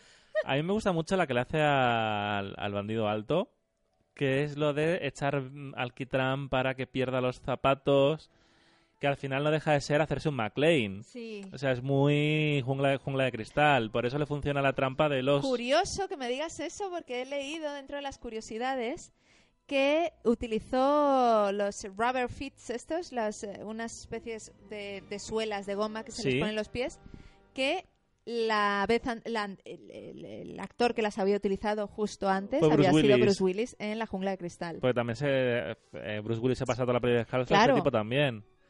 A mí esa trampa me gusta mucho. A mí como escena fuera de las trampas, que creo que todas son buenas, está la escena de las fiestas que me flipa. Oye, no olvidemos la trampa maestra clásica de toda la vida de Dios de poner un cubo Un cubo encima de la, encima puerta, de la puerta. Una cosa que es parecida a la brea y las plumas, Sí. pero sin abrazar a la persona que le cae. Eh, no sé, son todas. Eh, La tarántula, o sea, sencillamente coger la tarántula del cuerpo y ponérsela en la cara, que de eso también hay una anécdota genial, porque el grito, el famoso grito que suelta cuando le pone la, la tarántula, real. es real, no está, no está doblado. No está doblado porque le aseguraron que las tarántulas, al parecer, yo no sabía, no tienen oídos. Entonces la tarántula no iba a sufrir. Y le dijeron, suéltalo como quieras. Y en el último momento, cuando le pusieron la tarántula, dijeron, y por cierto, no le hemos quitado el, ven- el veneno. ¡Qué cabrones! Y entonces el grito es totalmente real. Jo, es que tiene muchas escenas memorables de de vamos la de hay una que le dispara por la por la por la gatera una escopeta de perdigones es que es lo que dices tú es una peli de, es un, un corto de Warner de animación pero en imagen real hay un momento en el que se electrocuta en el sótano y le cambian la cara por una calavera con peluca Sí. o sea es una película totalmente desvergonzada consciente de lo que es y yo creo que gran parte de Pero sobre todo, dentro de la dentro de la irrealidad, es muy real. Quiero decir, Mm. no son trampas. mortales No, no, Bueno, no sí, son mortales no, algunas. mortales sí. Lo que no son son trampas muy muy elaboradas. O sea, no están no, no son trampas que dices, es que esto a un niño no se le ocurre. Ya te Mm. digo, es que son trampas de dibujo animado. Sí, sí. Entonces, cosa que en la segunda ya no es igual. La segunda no la vamos a tratar, pero la segunda es un poco... un sí. comentario, pero Pero vamos, la segunda al final no deja de ser eh, Resacón en Las Vegas 2. Es decir, sí, tengo la misma peli, la cambio de ubicación, le cambio, cambio Hombre de la Pala por Señora con Palomas... que, casa- eh, que eh, sinceramente, en fin, no tienen nada que ver. Nada. Nada que ver, porque con todo lo que da miedo el señor de la pala, es decir, que yo de niña, en esa escena final en la que Kevin se asoma a la ventana y ve al viejo reunirse con su hija, a mí se me saltaban las lágrimas. Pues yo soy muy, hay que entender que yo soy muy sentida y yo lloraba con todo, con todo. Aún lloro con todo, pero entonces lloraba muchísimo más. A mí me ponía sete y, y en serio, necesitaba terapia. La primera vez que yo vi ET, estuve llorando, pues la vi a lo mejor a las 10 de la mañana y a las 5 de la tarde seguía llorando. Eh, y, y la mujer la mujer de, de, del- Las Palomas. de Solo en Casa 2 es una copia de la vendedora de migas de pan Mary de Mary Poppins. Y no. Nah, y la ¿sabes? segunda al final es... Lo único que puede salvar quizá es a Tim Curry... No. No se puede salvar ni a Tim Curry. Tú lo que pasa A es que eres, como Chris Columbus, ¿sabes? Que, que puso a Tim Curry porque era muy fan de él. Hombre normal, como para no. Ya, bueno, pero que no, que no, Que- que, la que- segunda no se salva. Que, Mira, la, que tú la eres fan de Clu- segunda... que tú eres fan de Cluedo. La segunda... Que yo no he dicho nada contra Tim Curry. Ah, vale, vale. pero que no es razón suficiente para poner en una película. Lo único que se salva de Solo en Casa 2, y yo creo que en esto estamos todos de acuerdo, es que tiene un cameo de Donald Donald, Trump. Trump. O sea, ya está, ya está. Eh, eso y el hecho de que efectivamente mm, Kevin McAllister mm, celebrar la Navidad en Florida es una mierda. No, claro, pero bueno, que la segunda no vamos a hablar mucho porque No. al final es, es la primera... Es exactamente la misma historia. Es lo mismo que Resacón en Las Vegas. Es la misma peli. eh, Te ríes, es eficiente, te lo pasas bien. Pero es la misma peli, o sea, es el mismo guion. Lo que pasa es que ya no tiene ni siquiera sentido el nombre, Claro, porque no está solo en casa, Está está, perdido. solo en un hotel, en Nueva York. Por eso mismo. Pero bueno, es un. En el Excel de la época cambias cuatro palabras y te sale el guion nuevo. Pero volviendo a la primera, eso, que. mm, A mí la escena de la fiesta me flipa. Luego en la 2 la, la repiten pero más cutre con lo de la ducha del tío. Entonces es una... A mí me gusta mucho el ingenio que tiene en esa, en esa escena, lo de poner a un maniquí encima del tocadiscos para que se vea que se mueve, Sí. el que tire de las cuerdecitas, no sé, me parece muy ingenioso porque al final no deja de ser un crío. O sea, sí está defendiendo su casa, pero ahí ves que se, Claro, que además se lo es está pasando bien. No, no tira de las cuerdas. Baila. Y, y por eso tira de las cuerdas, Cuerda. pero se lo está pasando teta. Claro, de entonces él se lo pasa bien. Hmm. Y tú como niño, lo que podría ser una peli de terror en plan de dos ladrones vienen a robar tu casa y a matarte, te encantaría que pasase porque dices, joder, es que es muy listo y los está dejando en la miseria. Hmm. No sé, a mí es una... No sé si podemos ir pasando a, a Sí, sí. conclusiones, ¿no? Yo es una peli que vi mucho en su momento, me gustó mucho, la he visto de más mayor, mi hermana es muy fan de la 1 y de la 2. Eh, o sea que si la pillamos en la tele en Navidad, pues la vamos a ver igual. Ahora, este año no está en Netflix, aunque ha llegado a estar algún año, la última vez Sí. creo que la vimos en Netflix nosotros. Muy mal Netflix. Vuestro Muy mal. catálogo navideño de este año da asco. Han quitado la joya de la familia. Sí, justo, lo han dejado todo el año, la quitan en Navidad. Solo tenéis princesa por. No, no por sorpresa, porque son los navideños, pero una princesa en Navidad, que sois Divinity. Y luego mm, dobles princesas. Y la... Dobles princesas y trío de ocho. Princesas. Princesas a la hora del té. Eh, ven para acá, princesa. Y todos son películas de princesas. No sé siquiera cómo no hay una categoría en Netflix de películas de princesas. princesas. Sí. Pero vamos, que es una peli que si la pillan la van a poner en, cual- en cualquier cadena seguro. Si no es el 24 o el 25, va a ser el 26 o el 27. Y yo me la veo muy a gusto. La banda sonora es muy buena. Eh, no entiendo la manía que se le tiene a la peli en gran parte del cine independiente en los 90. O sea, se le tiene un poco de tirria solo en casa. O a lo mejor es una mala concepción que tengo yo por culpa de Dogma. Mm, Ya. ¿Sabes? La escena en la que. mm, ¿Cómo se llama? Salma Hayek, que se supone que es la serendipia, que es la musa, dice: Soy la responsable de nueve de las diez películas más taquilleras del mundo, menos de la de. ¡Ah! Y hace el gesto de, de solo en casa. Se la tenía como una peli como menor, como de, como de comedia, y a mí es que lo hemos hablado siempre: las comedias funcionan, las comedias familiares funcionan. Ojalá se hicieran más comedias familiares hoy día, porque no se hacen. Bueno, ahora vamos a tener Bumblebee, que yo creo que Sí, entra dentro de, sí. de la categoría. Pero comedias familiares navideñas hay poquitas. Sí. Santa Cláusula, esta, la de Tim Allen, pero ya tiene como 20 años. Mm. Turboman, la que tú odias. a mí me, a mí me- Jing- que se llama Jingle All the Way en inglés, creo. No lo sé. Pero a mí me encanta la peli de Schwarzenegger y el muñeco porque es una peli que todo padre debería ver para no quedarte sin la isla pirata de Playmobil, por ejemplo. y, y aunque, bueno, en Netflix hemos visto este año una con que intenta recuperar un poco el espíritu Crónicas de Navidad. Crónicas de Navidad, sí. Está bien, pero no llega. Pero bueno, está bien por lo menos que se intente, ¿no? Sí. Y Solo en Casa es una película que hemos hablado siempre de clásicos navideños que son casi para más para un público más adulto. Es una peli navideña para críos. Y cualquier crío, de, incluso yo creo que críos de... Mi hermana nació en el 95, o sea, que Solo en Casa estaba ya pasadita para su época. Y le flipa. Así que yo creo que es una peli que debéis ver. La 2 está bien si la pilláis también. O sea, se pone la 1 y la 2 si no tenéis otra cosa que hacer y estáis de polvorones y restos de comida hasta arriba. Yo me la vería también. Yo digo que os veis la primera y cuando empiece la segunda os bajéis a dar un paseo, que pasear por la ciudad en Navidad es una delicia cuando la gente está metida en casa. Pero que la veáis y que obviéis bajo cualquier tipo, razón, circunstancia o amenaza de muerte cualquiera de las 37 secuelas directas a vídeo que han salido que ya ni tienen a, Chris Columbus ni tienen a nadie del reparto y simplemente son lo mismo que le pasó a American Pie hasta que salió la 4 oh esto ha funcionado tenemos una licencia a vídeo, vídeo, vídeo por año y aquello no hay quien lo vea tú ves escenas sueltas no he visto ninguna de las tal y da vergüencita ajena porque parece una película de estas que ponía Antena 3 después de comer en los 90 Siempre se puede ver sola en casa 2, Perdida en tus entrañas. La película porno que inventa Kevin Smith sí en Clerks en Clerks. cuando sí. está Randall pidiendo Sí. los encargos del videoclub Mm. y no sé tú qué quieres concluir de la peli Uf, pues mis conclusiones, pues que mm, teniendo en cuenta que estas fechas son complicadas porque o las adoras o las odias, eh, en ambas, en, en- en ambos casos creo que el cine es eh, la mejor, la mejor salida, Sí. ya sea para acompañarte en tu espíritu navideño o como vía de escape.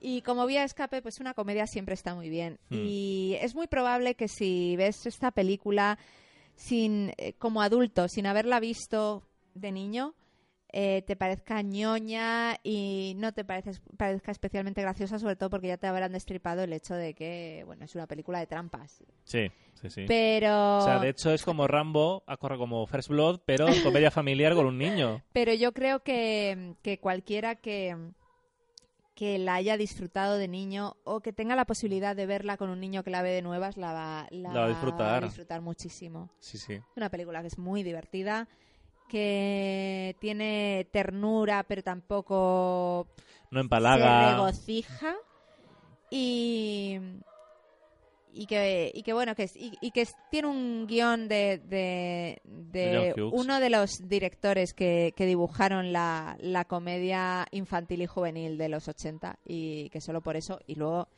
la dirección de Chris Columbus que qué voy a decir Hmm. Y bueno, yo creo que habiendo dejado solo en ah casa. por cierto última voy a voy a acabar con una curiosidad A ver, cuéntame. Voy a acabar con una curiosidad. El hecho de que Chris Columbus haya hecho y eh, eh, dirigiera solo en casa fue porque, bueno, primero se quedó sin la otra película y segundo, cuando leyó el guion, se enamoró profundamente porque Chris Columbus y Steven Spielberg, gran amigo al que le vendió el guion De Gremlins, de Gremlins que y, produce y de, Spielberg. y de Goonies. Y que dirige Joe Dante, ¿no? Gremlins. ¿Qué ocurre en Gremlins? ¿A qué se dedica el, el padre de el padre de Es inventor. es inventor. ¿Qué ocurre en Goonies? ¿Qué pasa dentro de la cueva de los piratas? Que está llena de cachivaches y- e inventos extraños y trampas. Sí. Porque Chris Columbus y Steven Spielberg son fans absolutos de James Bond. Y lo que más les gusta de James Bond son todos los aparatejos. Así que crecieron obsesionadas con las películas en las que hay pequeños inventos, Pequeños pequeños, gadgets. chi- chismes, pequeñas trampas y demás. Chris Columbus cuando Ah. leyó la- el guion se quedó Dijo, "Esta es la mía". Esta es la mía. Estoy enamorada. bueno, Chris Columbus que dirigió también y no sé si guionizó El secreto de la pirámide, otra película De donde Holmes. hay trampas, hay cachivaches y, y demás. El padre de la chica Sí. es, es inventor también. Y ahí lo dejo. Ahí dejamos a Chris Columbus. Más que nada porque es un pequeño homenaje por el cumpleaños de Steven De Spielberg, Spielberg. hoy, que deberíamos celebrar todo cinéfilo Sí, como sí, si sí. fuera pues como si fuera nuestra Navidad. Steven Spielberg, mm, hay gente que le habla con él con desprecio y desdén porque oh, es un director súper comercial. Steven Spielberg hace bien lo que le dé la gana. Ya O sea, está. te puede hacer una peli de acción, te puede hacer una peli de comedia, te puede hacer una película de ciencia ficción y efectos especiales como no se había hecho con la relevancia. O sea, están King Kong y Parque Jurásico como grandes hitos de, de la técnica audiovisual de efectos especiales y el mismo año te hace la lista de Schindler y, y da igual lo que haga. No, tiene, no todas sus pelis son buenas. Pero cuando piensas que dices tú, bueno, Spielberg está ya acabado, va y te hace los papeles del Pentágono. Sí. ¿Sabes? Que es una película que podría ser perfectamente, de hecho, está buscado eh, como precuela no oficial de Todos los hombres del presidente. Sí. Es como, es un tipo que puede hacer lo que quiera y que mete dinero sin ningún tipo de rubor y vergüenza porque con todo lo mala que son la saga Transformers, también la producía al principio porque le gustaban los juguetes, ah, me gustan los robots, que coche. Y, y hay que celebrar la gente que es así. Mm. Y luego es un señor que ha sabido, para empezar, eh, él es un buen director, no como George Lucas, pero siempre se ha sabido... Pero ¿por qué tenemos por qué no, te- por Indiana qué- Jones, por ya, Indiana Jones. pero vamos a hacer, vamos a ver, ¿por qué se tiene que cri- o sea, por qué se tiene que hacer una crítica? ¿Por qué se tiene que juzgar a un, a un director comparándolo con otro? Porque, porque George Lucas es un buen guionista que funciona mucho mejor cuando lo dirigen otros. Cuando lo dirige Spielberg o lo dirige Ron Howard, mejoran mucho su- sus producciones. Bueno, pero Y eso, nada, y no eso- se puede, no se puede ser, no puede ser Chris Columbus que te guioniza y te Claro. dirige. no se puede, pero No se bueno, puede. todo el mundo no puede ser como él. En fin, y con esto acabamos, que esto va a ser una lucha continua, porque tiene que poner la puya a todo el mundo Hoy- siempre. Pero ahora estoy, hoy estoy navideño Hoy y estás no, navideño. y no he echado mucha mierda. ¿Qué va? Si ya, mira, mira, ya vuelve otra vez a su voz de Navidad. Ya. Este es mi programa de Navidad. Hay que tomar ponche calentito. Bueno, eh, maravillosos oyentes, que mm, con esto nos despedimos. Sí, Eh, yo te iba a preguntar si eh, antes de despedirnos, ¿Sí? Recomendaciones navideñas. Recomendaciones. ¿Este año? Sí, Mira, este año deberíais dejar las cenas y las comidas y no salir del cine. de hecho, el viernes 21 es como un super O viernes. sea, tenemos Mary Poppins, que... ¿Qué voy a decir? O sea, es que, es, que es estupenda. O sea, Hmm. no, no voy a decir, porque yo no hago la crítica comparándola, como otros, ¿Qué no voy a decir, ¿es mejor que la primera o es igual que la primera? Mm, De hecho, se parece demasiado a la primera. Eh, pero es, es, eh, es respetuosa, es un homenaje a la primera. Eh, se ha hecho con muchísimo cariño. Tiene una banda sonora y una composición de canciones que, a pesar de que no sé si perdurarán tanto como las primeras, eso se, como las de la primera, Sí, eso solo ya se verá con el tiempo. tiempo, están compuestas maravillosamente bien, con muchísimo cariño, siguiendo, eh, siguiendo el estilo de las canciones de la primera. Es una película genial. Por otro lado, tenemos eh, Spider-Man, un nuevo universo, Que también se estrena el mismo día. la mejor adaptación de Spider-Man hasta la fecha. Y que además se está al yendo bastante bien de taquilla. Al principio dudaba, estuve dos días digiriéndola y demás, diciendo no sé si es que me ha gustado mucho porque la tengo muy fresca o lo que sea. No, o sea, ya la he reposado, es una maravilla. Eh, técnicamente es preciosa, preciosa. Espero que se tenga en cuenta en los, Los en Oscar. los Oscar. Ten en cuenta que a nivel crítica ha funcionado muy bien, pero a nivel público también. O sea, no sé si hizo 35 o 36 millones el fin de semana de estreno en Estados Unidos. Ha sido la gran sorpresa del año. Hmm. Se la tenía muy guardadita a Sony y les ha salido muy, muy bien. Yo lo que sé es que el señor Sony ha sido súper inteligente negociando con Marvel. Sí, Porque les ha dejado, el- eh, por un lado, Tom Holland que gana dinero por los dos sitios, que Disney te presta sus muñecos y luego puedes hacer con el resto lo que te dé la gana. Y bueno, tenemos, si os gustan los musicales y las películas un poquito irreverentes, tenemos Ana contra el Apocalipsis, una película musical navideña y de zombies. What? ¿Qué más quieres? Pues ahí lo tienes. Y, y bueno, ya si ya nos metemos en, mm, en plataformas en streaming, eh, bueno, pues eh, Netflix ha sacado Crónicas eh, de Navidad con, con Carl Russell, una película, bueno, amable para ver con los niños, genial. Sí. Para ver adultos solos, pues mira, hay otras cosas mejores, pero, pero para ver con niños es, eh, está estupenda. Y, y no sé, no sé qué más viene, la verdad. eh, ¿Bumblebee? ¡Ostras! Bumblebee. Bumblebee, Pero Bumblebee no sé cuándo se estrena. el 21. 21 también. Que podéis leer críticas cuando lo oigáis el programa. Mía, nos tiene todo lo que reluce.com. Eh, es la película de Transformers que puedes llevar esperando 11 años. Es verdad que la primera sigue, se sigue dejando ver, de hecho se ven las, las notas. La primera tiene un 6 con algo, esta tiene un 7,1 en Metacritic. Eh, simplemente los diseños de los Transformers son tan limpios, son tan clásicos Y Bumblebee es tan mono. tan mono que solo por eso ya te gana. Luego se nota mucho que Michael Bay se lo produce, que el público es una película que está dirigida al público familiar, que al pasar al transcurrir de los 80 la fórmula es muy clásica. Mm. Es una película que me ha, me ha gustado mucho. Y luego, no sé si, porque ninguno de los dos lo, lo hemos visto, también el 21 se estrena Aquaman. Ostras, Que es que yo no sé qué pasa porque se han puesto de acuerdo en pegarse entre todos. Mm. O sea, han dicho, hay que ganar las navidades. De Aquaman, de todos modos, tampoco sabemos nada. O... Yo no he mirado ni, ni puntuaciones. Yo quiero ir al cine, no sé si ir en Jerez, no sé si la ver en vacaciones. Mm, Tengo curiosidad por verla porque me he visto todo DC, incluido Escuadrón Suicida, que es para pegarse un tiro. Lo único bueno de Escuadrón Suicida son los tatuajes que hizo Margot Robbie en los pies de la gente. Pero bueno, sí, es un fin de... Es igual que llevamos unos meses flojitos de cine. En Navidad hay muchas opciones, hay opciones para todo el mundo. Y si no, Hemos siempre... llevado unos meses flojitos de cine en cuanto a cantidad, desde luego a, canti- a calidad. No, no, claro. un año magnífico. pero no, o sea, se han ido como acumulando a lo largo a- en temporadas porque luego ha habido meses de decir vamos al cine y no haber nada que digas tú, vale, voy a ver esto. Mm. Y nada, pues no sé si quieres añadir tú algo más. Nada más que los mejores deseos para estas fiestas, que son las cosas que se envían generalmente. Que disfrutéis mucho, que comáis en familia o con amigos o solos si estas fiestas os dan un poquito de urticaria. Que y para el año que viene, pues más cine. Más, ¿Más cine, programas? más programas, más vídeos. Más vídeos, esperamos. Volverá, sí, volverá. mm, No, no sé cuándo- no sé ya en qué programa lo contamos. Creo que fue en el en anterior. Hereditary, sí. Hereditary tenemos un, un vecino bastante molesto. Creemos que De está... hecho, cuando hemos empezado a grabar no creo que se haya colado porque la mesa de mezcla la tenemos configurada para para que nos coja solo al micro de cada uno. Yo creo que está desmontando el Valle de los Caídos. Él solo se, se trae una por una las piedras La y las pica en, las en pica. casa. Unos martillazos más absurdos.